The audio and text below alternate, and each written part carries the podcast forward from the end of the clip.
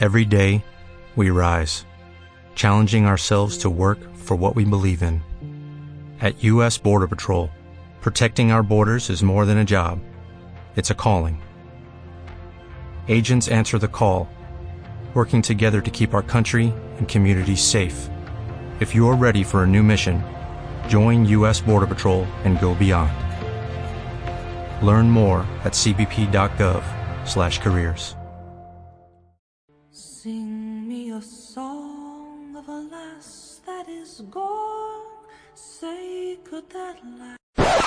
Muy buenas Lalibrokers y bienvenidos a un nuevo Lali Podcast, el podcast del clan Lalibrock y el más irreverente de la comunidad de Hollander en español.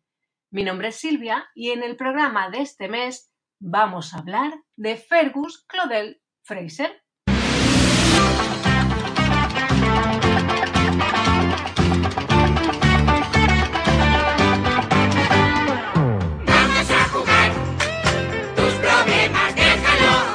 Fergus? ¿Quién fue su familia antes de Claire y Jamie? ¿Está relacionado con Claire? ¿Es descendiente del maestro Raymond? ¿Estáis preparados para averiguarlo? Eso sí, como siempre, ojo con los spoilers que intentaré indicar en la descripción del programa. Ahora sí, vamos allá. I seem to have fallen through time.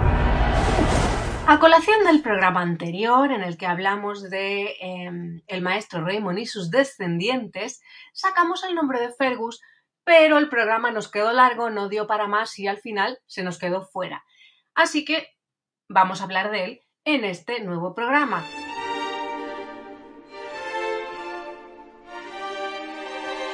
Todos sabemos, lectores y no lectores de la saga, es decir, espectadores de la serie de televisión, que Fergus Fraser nació en realidad como Claudel en un burdel de París en 1735, ¿verdad? Jamie se tropezó con él cuando huía de unos hombres que le perseguían y Fergus le ayudó a escapar. Jamie vio entonces el potencial que tenía el niño y decidió ofrecerle trabajo robando la correspondencia relacionada con Carlos Estuardo. Y le puso el nombre de Fergus porque le parecía que sonaba más varonil, más escocés. He's a. His name's Fergus. Well, actually, it's Claudel, but we agreed that wasn't very manly. Durante la estancia de Claire y Jamie en París, intentando cambiar la historia, Fergus robaba las cartas que Jamie copiaba y luego devolvía a su lugar.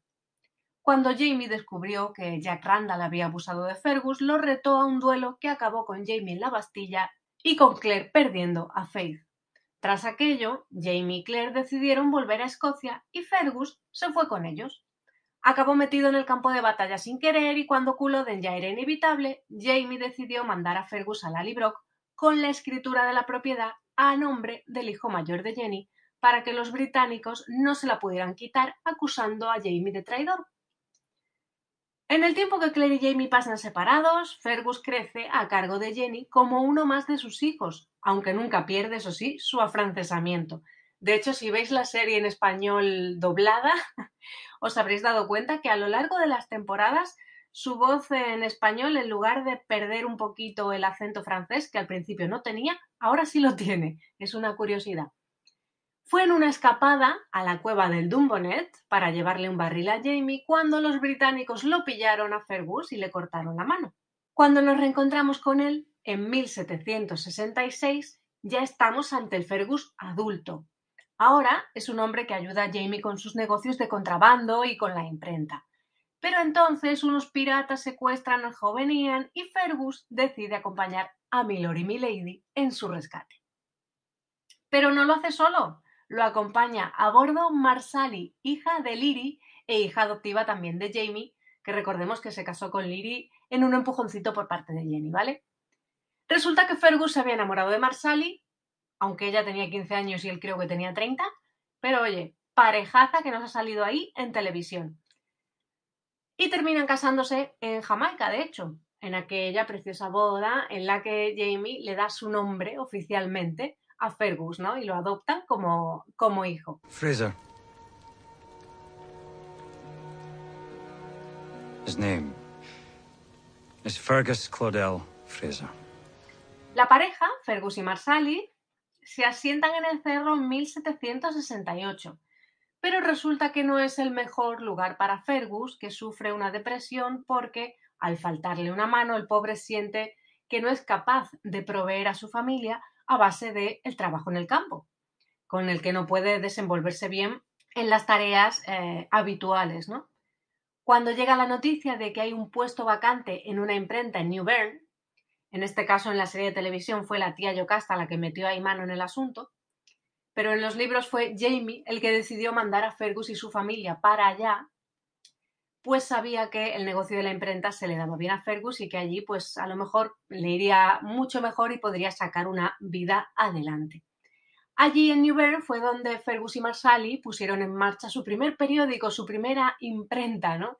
El Onion Intelligencer, que entre el francés y el inglés no sé muy bien cómo se pronunciará el nombre, pero ahí lo tenéis. Sin embargo, también sabemos que la vida de impresor está lejos de ser tranquila, sobre todo en aquella época y si te posicionas en el bando contrario a los británicos. La familia de Fergus y Marsali recibe amenazas constantes se queman imprentas, van de un lado a otro, a Filadelfia, a Savannah, en fin. Que las amenazas no terminan nunca, los incendios en la imprenta son algo constante. Aún así, Fergus mm, parece feliz con la vida que lleva, con la familia que tiene, que no deja de crecer. No vamos a hacer más spoilers, vamos a seguir.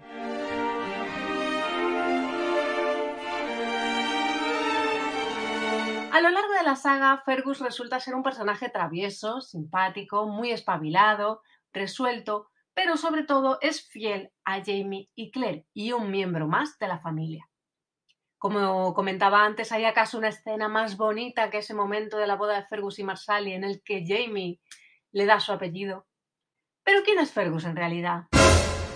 Decíamos al principio que Fergus nació en un burdel de París como hijo de una de las prostitutas, pero nunca supo cuál, y tampoco supo quién era su padre.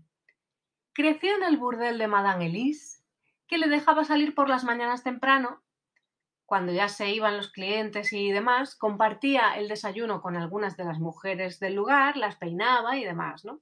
De hecho, en esta última temporada en televisión hemos visto las mañas, algunas de las mañas que Fergus aprendió eh, en el burdel, ¿no? En los libros se le describe como un joven con aire aristocrático en sus modales, ¿no? De hecho, aunque sea un ladronzuelo, nunca pierde ese aire aristocrático. Es bajito para su edad cuando es niño y también lleva al cuello la medalla de San Dimas, patrón de los ladrones, que es un oficio del que está muy contento y siempre vacila un poquito, digamos, de que nunca lo han pillado. Y aquí empezamos a dar saltos en la saga más allá de la serie de televisión. Ojo, cuidado. En Ecos del Pasado, en el libro 7, Fergus le dice a Jamie algo así. Durante mucho tiempo, cuando era pequeño, fingí que era el bastardo de un gran hombre. Entonces me hice mayor y supe que esto no era cierto. Nadie vendría a rescatarme. Pero luego envejecí aún más y descubrí que después de todo era verdad. Soy hijo de un gran hombre. No deseo nada más unas palabras preciosas las que le dedica Jamie y que son un testimonio más de ese cariño que, siente por él y también por Claire, ¿no? Entonces, nosotros hemos vivido siempre eh, felices con esa relación, ¿verdad? Y un poco ajenos, sin preguntarnos, sin que nos apareciesen dudas sobre sus orígenes, porque el personaje tampoco ha mostrado especial interés por conocerlos, ¿verdad? Pero en ese mismo libro 7, nos voló la cabeza por los aires cuando apareció un tal Percy, de apellido Bicham, hermanastro y amante de Lord Percy Wainwright, que sería su otro apellido, digamos, preguntando por Claudel Fraser en nombre de un noble francés. Cuando Fergus se entera de que un tal Bicham le está buscando, decide evitarle porque piensa que seguramente no le va a traer nada bueno. A Percy le han contado que Fergus fue secuestrado por Jamie en un burdel en Francia hace 30 años y él cree que se trata del hijo de su fallecida cuñada, Amélie Bicham. Y aquí empieza lo bueno. ¿Quiénes son estos Bicham? Percy, que entonces se apellidaba Wainwright, que es como nosotros lo conocemos más, ¿verdad? como hermanastro y amante ocasional de Lord John, ¿vale? Este Percy resulta que por cuestiones de dinero y tal se casa con Cecil Beecham, que tiene dos hermanos, Claude Beecham, actual barón Amandine, y Amélie Beecham, fallecida a mediados de los años 30, es decir, 1730, ¿vale? Cecil, su hermano Claude y Percy viven en una finca llamada Trois Flèches, algo así como tres flechas, que resulta que está en la Compiègne, en la campiña francesa. ¿Nos suena esto de algo? ¿Recordáis cuál era la tapadera de Claire en la primera temporada? En sus primeros días aterrizando en el siglo XVIII. Aquello de que iba camino de Francia, a la campiña, para reunirse con sus parientes. El diálogo de Colum y Claire por aquella época eh, era algo así. Colum le preguntaba como, ¿de qué parte de Francia ah, viene tu gente, no? Y Claire se quedó pensando, eh, recordando aquello que le dijo Fran de apegarse a la verdad todo lo que fuera posible, ¿no? Y ella respondió, es una conexión antigua, algo lejano, ¿no? Pero los parientes que tengo allí vienen del norte, cerca de la campiña. Y ella se queda pensando después, me sorprendió un poco darme cuenta de que en ese momento mis parientes estaban de hecho cerca de la campiña. Es decir, que realmente Claire tiene antepasados de esa campiña francesa, de esos Beauchamp, que sería en francés su apellido. ¿Tiene relación con estos Beauchamp que aparecen ahora de la mano de Percy? Empiezan los interrogantes. Vamos a por el siguiente interrogante. ¿Quién fue Amelie Beecham, cuñada de Percy, que se supone que fue la madre de Fergus? Bueno, pues sabemos lo siguiente, y es que Amelie Beecham fue una joven que se vio seducida por el conde de Saint Germain, tachan tachan, y quedó embarazada. Cuando la mujer del conde murió, Amelie exigió que se casara con ella. Pero como Saint Germain se desentendió del tema, ella decidió desaparecer y acabó dando a luz en un burdel, donde murió. ¿Habéis hecho ya la loca conexión? ¿Eh? ¿Eh? ¿Cómo os quedáis? Fergus, hijo del conde de Saint Germain. Las historias paralelas de la saga, ya lo sabéis también por el podcast anterior, nos cuentan que Saint Germain es un viajero del tiempo, descendiente del maestro Raymond.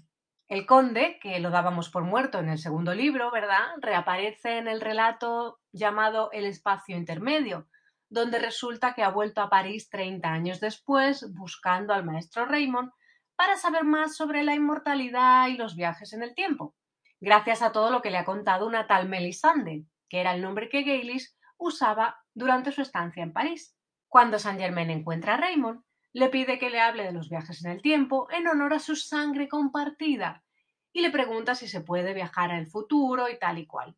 ¿Recordáis el podcast porque es el del mes pasado? si Saint Germain es descendiente de Raymond y Fergus es su hijo, hijo del conde de Saint Germain, ¿significa que Fergus también es viajero? ¿Tiene relación con Claire por su apellido Beecham? Porque si no os habéis dado cuenta, la madre de Fergus, está Melie y Claire, comparten el apellido, como decíamos. ¿Es casualidad? ¿Eh? ¿Eh? ¿Qué pensáis? Yo creo que Diana no sabe lo que es eso, de la casualidad. Y es que no es poca cosa todo este tema relacionado con Fergus, porque por un lado tenemos que es hijo del conde de Saint Germain, con lo que ello supone, siendo descendiente del maestro Raymond, podría ser Fergus un viajero del tiempo, podría haber heredado el gen viajero, y por otro lado podría compartir eh, línea de sangre, digamos, lazos familiares con Claire por el apellido Beecham, que es muy loco, es que es muy loco. Pero vamos poquito a poquito, que todavía queda. El tío Lam, que crió a Claire tras la muerte de sus padres, ¿verdad? Lo recordáis, era arqueólogo e historiador. ¿Pensáis que nunca se habría interesado por el pasado familiar de su sobrina, aunque solo fuera con la intención de asegurarle un buen futuro antes de morir? ¿Es casualidad que de Jamie sepamos tantas cosas y que Claire sea simplemente Claire, una chica normal del siglo XX que perdió a sus padres en un accidente de coche y, oh casualidad, resulta que puede viajar en el tiempo? Sigo diciendo lo mismo. Creo que Diana no sabe lo que es la casualidad, ¿eh? Pero todavía hay más. En Holland's Companion vemos que la ascendencia de Claire se remonta al menos hasta Hugh de Beecham, que es un caballero que llegó a Inglaterra desde Normandía con Guillermo el Conquistador. y se hizo con una gran fortuna y un buen nombre, ¿vale? Si avanzamos en su genealogía, porque esto es un follón de nombres arriba y abajo, más adelante nos encontramos con un tal Richard Beecham, que se convirtió en Sanamán cuando heredó el título de su padre, un tal William Beecham. Aquí son todos William, Richard y demás. Y se casó con Elizabeth de Baybrook, Sanamán. Este Richard tuvo un hijo llamado Anthony, pero era ilegítimo, así que cuando Richard murió, ¿quién heredaba el título y las tierras? También en Aulandis Companion, que ya sabéis que es esta guía paralela a la saga, se nos cuenta que el tío Lam encontró documentos de toda esta historia. Resulta que Richard, padre del ilegítimo Anthony, habría tenido una hermana llamada Isabel que tuvo una niña, con el extraño nombre de Leverselle, que no sé muy bien cómo se pronunciará eso, pero ahí queda. ¿Qué pasó? Pues que fue todo un escándalo porque el hijo de Anthony y la hija de Leverselle, recordad que Anthony y Leverselle eran familia, primos, si os habéis perdido, se casaron. El tío Lamp quería demostrar así que el título no se perdió y que Claire era la heredera. Así que dejó el caso en manos de un bufete de abogados. Pero, mala suerte, murió antes de resolver el asunto. ¿Creéis que Claire sabía algo de todo esto? Y Frank, al que tanto le gustaba investigar árboles genealógicos, ¿es que solo se interesó por el suyo? Porque ya sabemos que Frank era el hombre que sabía demasiado. ¿Sabía algo de Claire? ¿O solo le interesaba investigar a Jamie? Que, por cierto, recordáis a Amelie Beecham, ¿verdad? La que sería madre de Fergus. Bien, pues su hermano, Claude Beecham, es el que en el siglo XVIII ostenta actualmente el título de barón Amandín. ¿Es casualidad esta similitud en los títulos nobiliarios? San Amand es el que descubrió el tío Lam y barón Amandín es el que tiene Claude Beecham, pariente de Percy. Me parece que he entendido la película. ¿La policía sabía que los de asuntos internos les tendían una trampa? Sé que es un lío, que es complicado, pero, mm, a ver, si lo necesitáis, ralentizar la velocidad del podcast, coged papel y lápiz, y trazando árbol genealógico, lo que queráis. Pero aquí hay mucho misterio, me parece a mí, ¿eh? Y mira, voy a añadir otro detalle tangencial, ¿vale? Tangencial, algo lejano, algo que. Mm, una curiosidad que me ha hecho gracia. ¿Recordáis el origen del clan Fraser? Cuando Jamie y Claire llegan a las tierras que deciden que serán el hogar del cerro, Jamie le cuenta que un tal Monsieur Freslery llegó desde Francia con el rey Guillermo el Conquistador. Quizás no el más antiguo de los clanes de las Tierras Altas, pero los Fraser todavía tenían una herencia distinguida. Qué casualidad que el primer Bicham, aquel Hugh de Bicham del que hablábamos antes, también llegó desde Francia con Guillermo el Conquistador. Solo falta que Jamie y Claire tuvieran alguna relación genealógicamente histórica, yo qué sé, ya mm, me estalla todo. And this will be our home.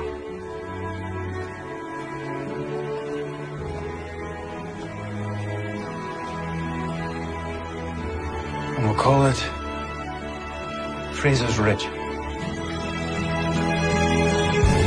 Total, recapitulando, que nos quedamos con una serie de interrogantes al respecto de quién es Fergus, cuál es su origen. ¿Son Fergus y Claire familia a través del apellido Beecham? ¿Es Fergus un viajero del tiempo y no lo sabe? Porque tampoco ha estado nunca cerca de un círculo de piedra que sepamos como para comprobar si es capaz de oír el, de oír el zumbido clásico de las piedras, ¿no? Del portal abierto. ¿Es también descendiente del maestro Raymond? Porque si Saint Germain es su padre. Fergus y Marsali tienen un hijo con enanismo, cosa que ya hemos visto en esta sexta temporada, ¿vale? Henry Christian. Se supone que, que el enanismo es algo hereditario.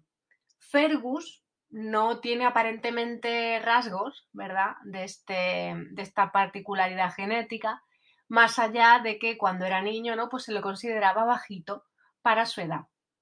Pero podría ser portador del gen. Sin embargo, del maestro Raymond siempre se ha destacado lo bajito que es, que tiene el cuerpo de barril, que, mide menos de metro veinte, ¿no? Y como según parece Raymond tuvo tantos descendientes, ¿Pudo ir degradándose de alguna manera esa herencia genética y que algo llegase a Henry Christian y así podríamos confirmar de alguna manera, más todavía por si ser mm, hijo de San Germain no es suficiente, que Fergus podría ser así también descendiente de Raymond? Muchas preguntas hay aquí.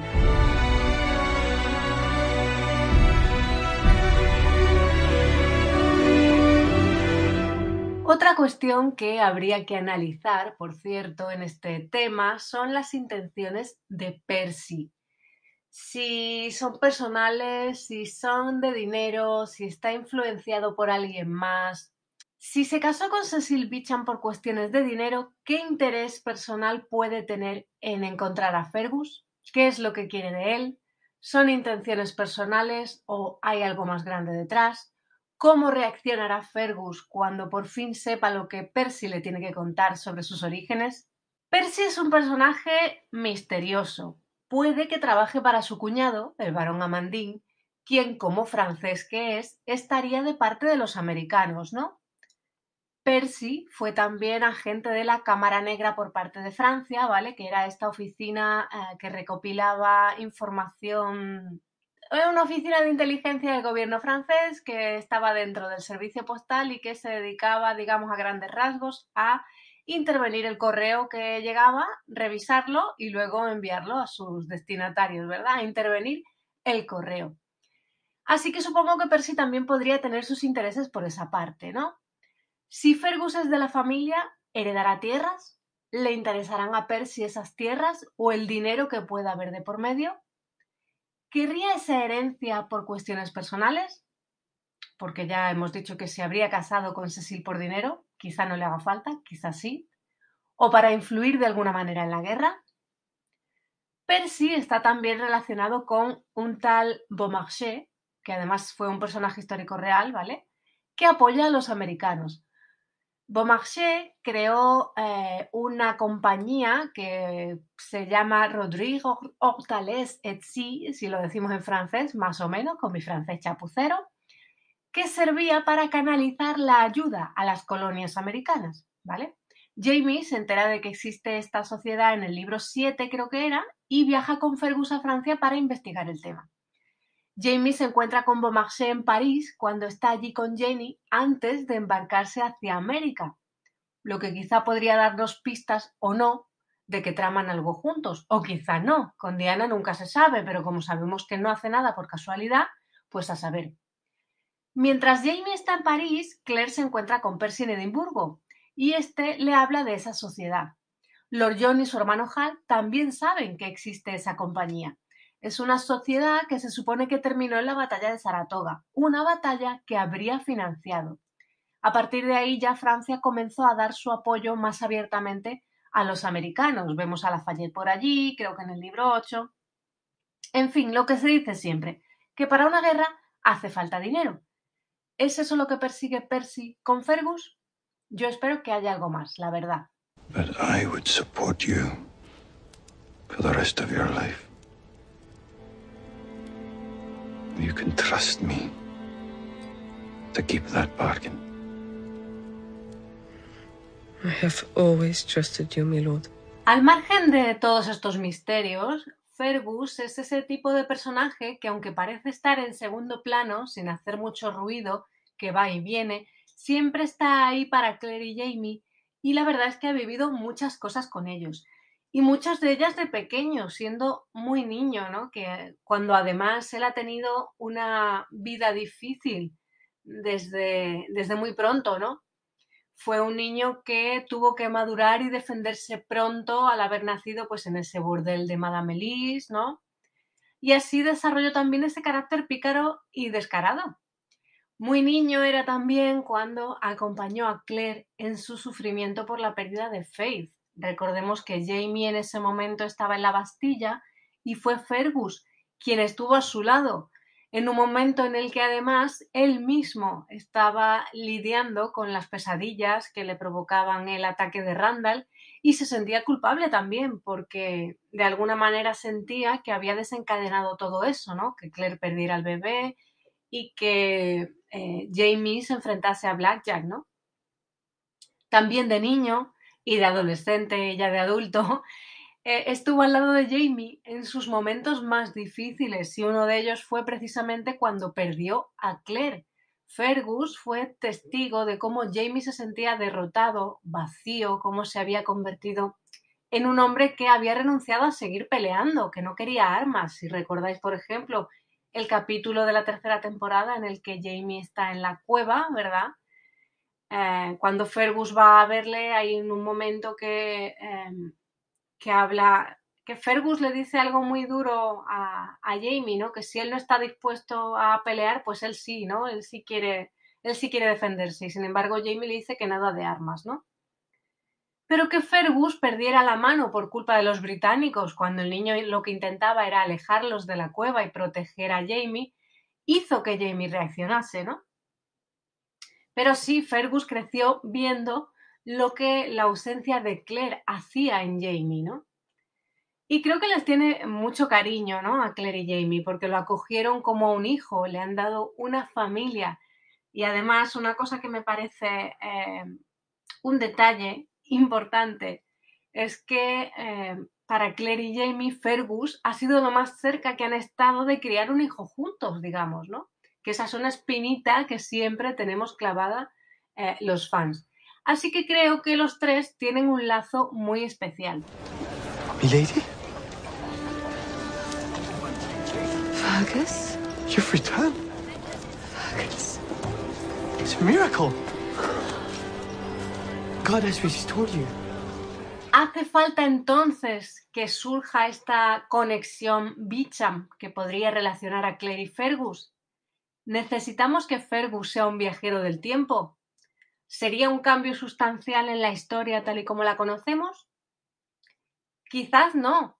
Y esa parece ser un poco también la, la, actitud de Fergus, ¿no? Porque él parece que no tiene un especial interés en lo que Percy le pueda contar, porque considera que Jamie, Claire, Marsal y sus hijos son su familia, ¿no? Y que sí, que ha tenido una vida difícil, ha crecido eh, en un entorno difícil, ha vivido eh, cosas también muy duras y muy crudas, pero ha salido adelante, ¿no?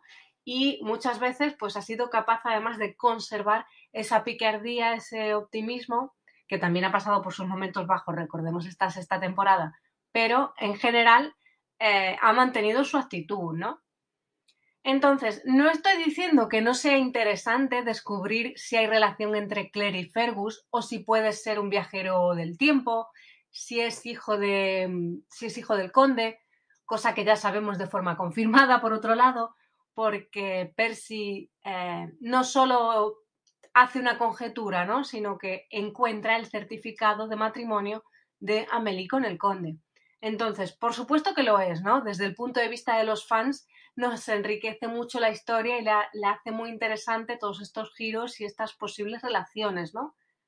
Pero desde el punto de vista de los personajes, quizás a Fergus, pues lo que decía, mm, ya tiene la vida hecha, entre comillas, en ese asunto, ¿no? Entonces no sé qué pensar al respecto. a estas alturas de, la historia, ¿qué afectaría eh, todos estos cambios en la historia base, digamos, de, de Fergus.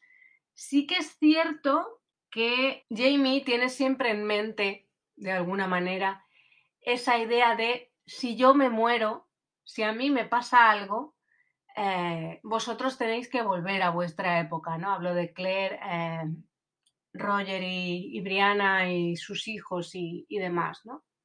Si Fergus tuviese alguna relación con los Bicham, si fuese viajero del tiempo, eh, esta idea de que Claire, Roger, Brianna tendrían que volver se vería afectada. No sé si es algo muy abstracto lo que estoy planteando o si se puede ver eh, hacia dónde voy. ¿Afectaría esta historia de Fergus a, digamos, la línea principal de, de la historia de alguna manera? También indirectamente, por cierto, Fergus estaría relacionado familiarmente con Lord John, porque recordemos que Lord John y Percy son hermanastros. Es que es muy confusa y la historia de Fergus toca a muchas personas, ¿no? Entonces, ¿por qué sale ahora? ¿Hacia dónde nos quiere llevar Diana? Y si va a afectar a la vía principal, la historia principal de la trama.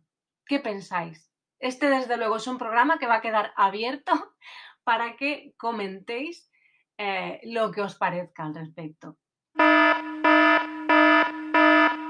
Hasta aquí llega la parte de la historia que, digamos, todos podemos más o menos conocer, porque, eh, como siempre dice Diana, los libros llevan suficiente tiempo publicados como para que nos hubiese dado tiempo a leerlos, ¿verdad? Y que ya no se consideren spoiler, incluido el 8. Bien, ¿qué nos ha desvelado el libro 9? Empiezan los spoilers grandes si no lo habéis leído, ¿vale? Si abrimos cuenta las abejas que me fui, para saber algo más sobre los orígenes de Fergus, nos tenemos que ir al capítulo 74.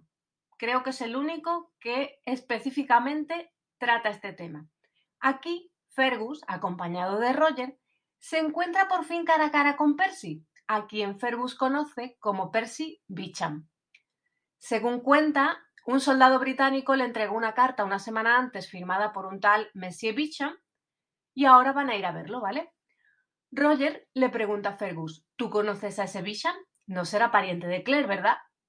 Y Fergus le responde, seguro que no. Es un apellido francés bastante común, pero sí, lo conozco. Ha intentado hablar conmigo en varias ocasiones ofreciéndome diversas cosas, pero sobre todo la verdad, o lo que él asegura que es la verdad acerca de mis padres. Hasta un huérfano ha tenido que tener padres en algún momento, yo jamás he podido saber nada sobre los míos y me permito dudar de que Monsieur Bichan lo sepa. Y Roger le vuelve a preguntar que entonces por qué se molestan en ir a hablar con él si no se fía y no confía en su palabra, ¿no? Y Fergus le responde lo siguiente. Si van a privarme de mis medios de vida, si no puedo seguir siendo impresor, entonces debo encontrar un nuevo lugar o un nuevo modo de mantener a mi familia y protegerla. Tal vez Monsieur Bicham pueda indicarme el camino. Es decir, que como Fergus siempre ha tenido que lidiar con ese sentimiento que tiene de incapacidad porque le falte una mano para proveer a su familia, piensa que quizá, aunque las intenciones de Percy no sean muy limpias, sí que le pueda ayudar a em, pues tener un modo de vida que le ayude a mantener a su familia, ¿no? Que esa siempre ha sido una preocupación de Fergus y quizá por ahí, pues a Fergus podría interesarle lo que Percy le tenga que contar. Cuando por fin llegan a encontrarse con Percy, Percy le enseña a Fergus un certificado de matrimonio y le dice que es hijo del conde de Saint Germain y de Amélie Elise Levin Bisham, casados el 14 de agosto de 1735. Fergus no reacciona al nombre del conde, al que sí podría conocer, aunque sea de oídas, por, eh, por su tiempo en Francia con Claire y Jamie, ¿verdad? En la segunda temporada, segundo libro pero sí que reacciona cuando escucha el nombre de Amélie. Dice que conoció a una chica con ese nombre, pero está muerta. Percy le dice que efectivamente Amélie murió de difteria hace tiempo, aunque no saben bien cuándo. ¿Y qué se sabe del conde? Pues lo mismo, no se sabe nada. Y esto es lo que le dice Percy. Acostumbra a desaparecer de París durante distintos espacios de tiempo, a veces días, a veces meses y en ocasiones incluso durante un año o más sin que haya ningún indicio de dónde ha estado. Pero la última vez que lo vieron fue hace más de 20 años, y las circunstancias de su desaparición son tan notables que las probabilidades de que esté muerto son bastante considerables. Aquí los lectores ya sabemos que Percy nos está confirmando la habilidad de viajero del tiempo del conde y que no para quieto en el mismo sitio, ¿no? Digámoslo así. ¿Por qué le interesa a Percy que Fergus sea heredero del conde? El libro nos dice lo siguiente. Os leo. La situación, tal cual la explicó Bicham, era que el conde de Saint Germain, un hombre muy adinerado, había poseído la mayoría de las acciones de un consorcio que invertía en tierras del Nuevo Mundo el principal activo de ese consorcio era una gran extensión de terreno en la muy extensa área conocida como territorio del noroeste. Se trataba de un montón de tierras en el extremo norte que era una de las razones por las que se había librado la guerra franco-indígena, conflicto en el que los británicos habían ganado, de eso estaba bastante seguro. Y ahora que Francia había entrado de manera oficial en la guerra en una alianza con los americanos, los intereses de Bicham tenían planeado dar los primeros pasos para asegurarse al menos meter un pie en el territorio en cuestión. estableciendo el derecho de propiedad del señor Fraser en esa zona? preguntaba Roger. Sí, pero es poco probable que la reivindicación de un solo individuo baste para frenar la rapacidad de los americanos. Por tanto, nuestros intereses asistirán al señor Fraser en el asentamiento de colonos en sus tierras, colonos francoparlantes, quienes de esa manera sustentarían las reivindicaciones de los franceses una vez terminada la guerra, momento en el cual nuestros intereses le comprarían sus tierras por una suma importante. Y dice Fergus, si los americanos ganan. A lo que responde el misterioso abogado, ganarán. ¿Cómo reacciona Fergus al encuentro con Percy en este libro 9? Seguimos. Mientras Fergus está escuchando lo que Percy le tiene que contar, él parece muy desconfiado. Intercambia las copas por si estuvieran envenenadas. Dice que esos documentos que le enseñan podrían estar fácilmente falsificados algo que aprendió de Jamie, aunque en esa época Jamie tendría la mano hecha polvo y en realidad él es el falsificador. Parece que la información, a mí me da esa sensación, le ha tocado la fibra, le ha tocado algo, le ha llegado, pero no quiere demostrar nada para no parecer débil. Una vez que Fergus y Roger dejan a Percy y su misterioso abogado, Fergus le dice a Roger que esos hombres le cuentan quimeras absurdas, que no se puede fiar de Percy porque es un Nancy Boy o un mariquita, como él lo llama, y eso significa que está dispuesto a venderse por necesidad y además es un tipo de persona que siempre está en peligro de que alguien en cualquier momento exponga públicamente sus inclinaciones. Percy le parece un petimetre y que con el que en realidad hay que tener cuidado de verdad es con el hombre que hay detrás, es decir, con ese misterioso abogado que le acompaña y que a Fergus le parece el mal. Y cito frase de Fergus. Tienen dinero y hablan en serio. Lo que no sé es cuáles son sus verdaderas intenciones, y el ángel de la guarda que tengo en el hombro piensa que no me conviene averiguarlo. ¿Esto quiere decir que Fergus va a pasar de todo este tema de sus orígenes o que va a investigar por su cuenta? ¿Qué pensáis? ¿Quién es ese misterioso abogado? Roger lo define así al verlo por su elegante traje gris y la carpeta de cuero que lleva en la mano, pero no quiere decir que lo sea, ¿vale? Yo creo que este misterioso abogado es Ezequiel Richardson. ¿Y quién es Richardson? Que con el baile de personajes que nos trae Diana nos volvemos, nos volvemos locos ya. Richardson lleva apareciendo de tanto en tanto en la saga como un oficial británico, que ha tendido alguna que otra trampa a William con la excusa de mandarlo a misiones de inteligencia. También intentó arrestar a Claire, quería que ella espiase a Lord John.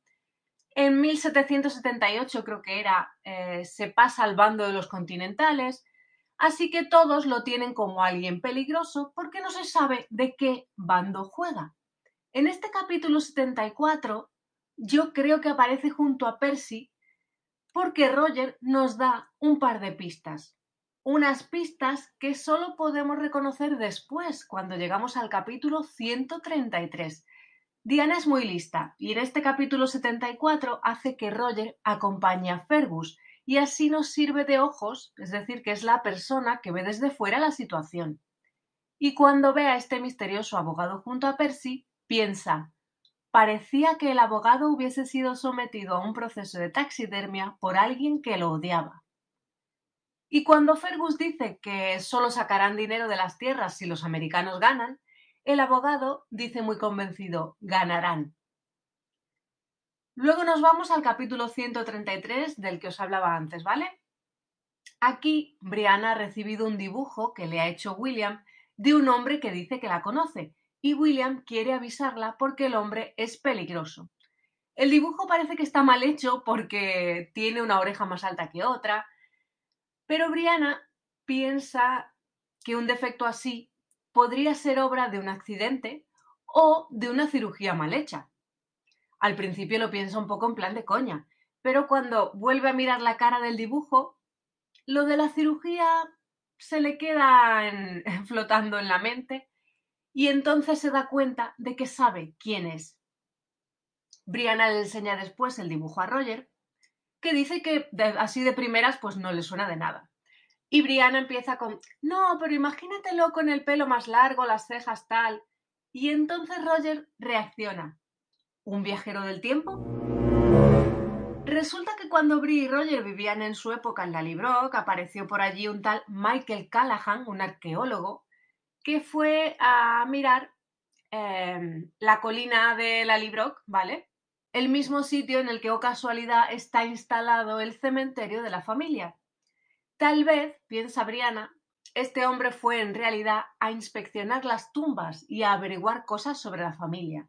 Tal vez, siguen elucubrando aquí Brianna y Roger, tal vez conocía a Rob Cameron, aquel que atacó a Brianna en la Libro, ¿verdad?, en el siglo XX, y quizás Cameron no podía viajar en el tiempo, pero Callahan sí.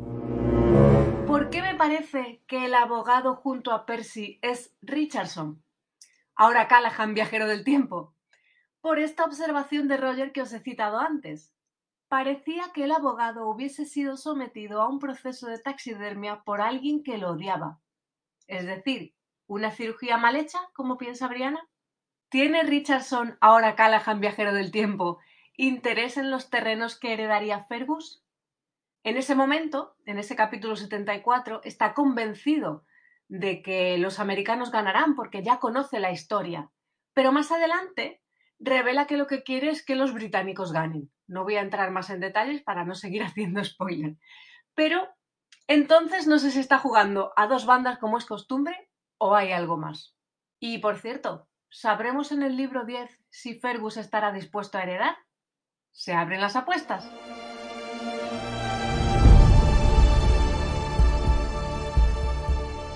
En fin, que parecía que no, pero resulta que Fergus es un personaje que también tiene mucha miga. En este libro 9 se nos ha despejado ya finalmente que Fergus es hijo del conde de Saint Germain, con lo que podría ser viajero del tiempo y quizás también descendiente de Raymond, aunque como a Diana le gustan los problemas de genética, quizás eh, simplemente Fergus no haya heredado el gen viajero, no lo sabemos, tampoco sabemos si lo descubriremos alguna vez. También se queda en el aire, de momento, si tiene alguna relación por ese apellido Bicham con Claire. Y se nos queda también en el aire, quizás hasta que llegue el libro 10, ¿Qué hará Fergus al respecto con toda la información que sabe, con todo lo que ya le ha contado Fergus y que en principio parece reacio a aceptar porque no puede confiar en Percy? ¿Creéis que estará dispuesta a heredar? Bueno, pues de momento tendremos que esperar.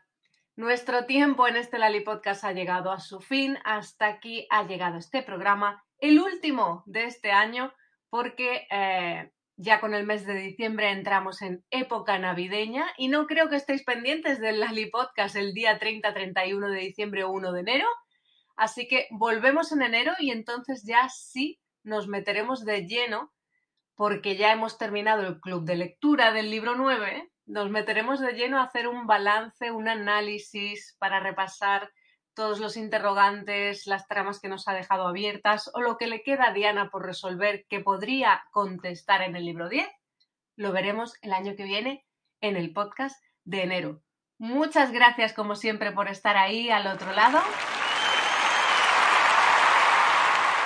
El Lali Podcast, como siempre, lo tenéis disponible en todas las plataformas, desde YouTube hasta Spotify, Apple Podcast, Google Podcast, lo podéis encontrar donde queráis. Nos escuchamos el año que viene. Adiós.